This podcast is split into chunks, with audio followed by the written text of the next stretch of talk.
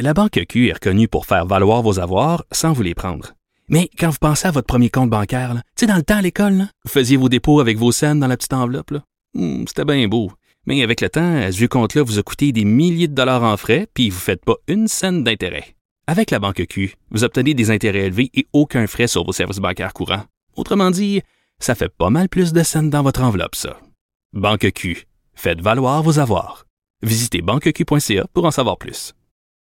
Salut Richard. Salut Jean-François. Comme dirait notre grand patron, en français, s'il vous plaît. Oui, en français, s'il vous plaît. Alors, il y a un organisme, la Commission canadienne des droits de la personne, qui veut contester la méchante loi 21 parce qu'on trouve que la méchante loi 21, elle est tellement raciste et discriminatoire. On se souvient, c'est la loi sur la laïcité là, qui demande aux fonctionnaires en position d'autorité euh, de laisser de côté leurs euh, signes religieux pendant qu'ils travaillent.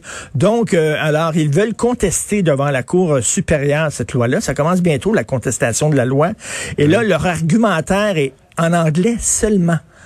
En anglais seulement. Ils ont donné ça à un avocat. D'ailleurs, ils ont des avocats à temps plein, la Commission des droits de la personne. Je comprends pas comment ça se fait. Ils ont donné ça à l'extérieur. Donc, la sous-traitance. Et ils ont donné ça à un avocat qui, lui, est une langue anglophone. Donc, ils ont envoyé euh, leur argumentaire en anglais seulement. Ils veulent plaider en anglais seulement. On est au Canada. Je pense qu'il y a deux langues officielles. Et c'est drôle parce que c'est un organisme, la Commission des droits de la personne, qui lutte contre la discrimination. Donc, la discrimination linguistique, Ouais. euh, tu sais, veut dire, comment ça se fait qu'ils ne respectent pas nos lois, notre langue devant nos tribunaux? Je pense que je vais porter plainte à la Commission des droits de la personne contre la Commission des droits de la personne.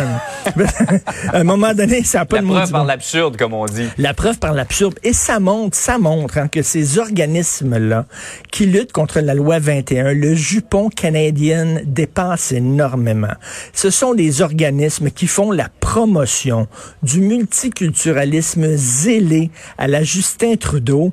Euh, les Canadiens y croient beaucoup, c'est correct, c'est leur droit. Nous, au Québec, le vivre ensemble, on le gère différemment. On le gère par l'interculturalisme, c'est autre chose.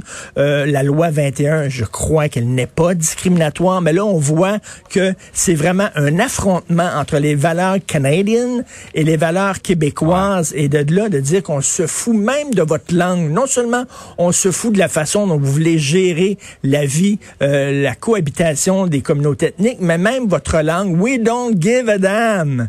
C'est ça qu'ils disent. Mais quand même, faut le faire. Là. Quel gifle. Il y a un certain malaise, même à Ottawa, face, Ben à, oui. face à cette euh, situation-là.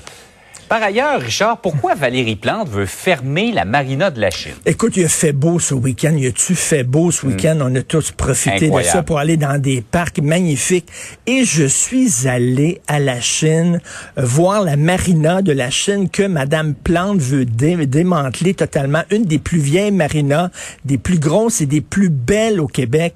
Elle est magnifique. Et là, j'ai parlé là-bas à des plaisanciers qui sont vraiment en furie parce que l'idée de Madame Plante, c'est qu'on veut redonner les berges aux gens ordinaires. Parce que là, s'il y a seulement, selon elle, les propriétaires de bateaux, ceux qui sont bien, bien riches, là, qui ont accès aux berges, alors que les gens n'ont pas accès aux berges, c'est complètement de la foutaise totale, Jean-François, parce que, regarde, on voit, là, ça, c'est le parc René Lévesque. Le parc Ouais, René Lévesque, magnifique. Qui- écoute, c'est-tu une splendeur? C'est un des plus beaux parcs de la grande région de Montréal. Il longe, veut dire, il longe la marina. Les gens ont accès aux, ber- aux berges. Le parc René Lévesque, allez là le week-end prochain, s'il vous plaît, à la Chine. Il y a 50 sculptures d'art public. Là-bas, c'est une splendeur, c'est magnifique. Et les gens ont accès aux berges. Il y a déjà énormément de parcs euh, à la Chine. Et tu sais que Madame Plante euh, parle toujours de la cohabitation entre les automobilistes et les cyclistes.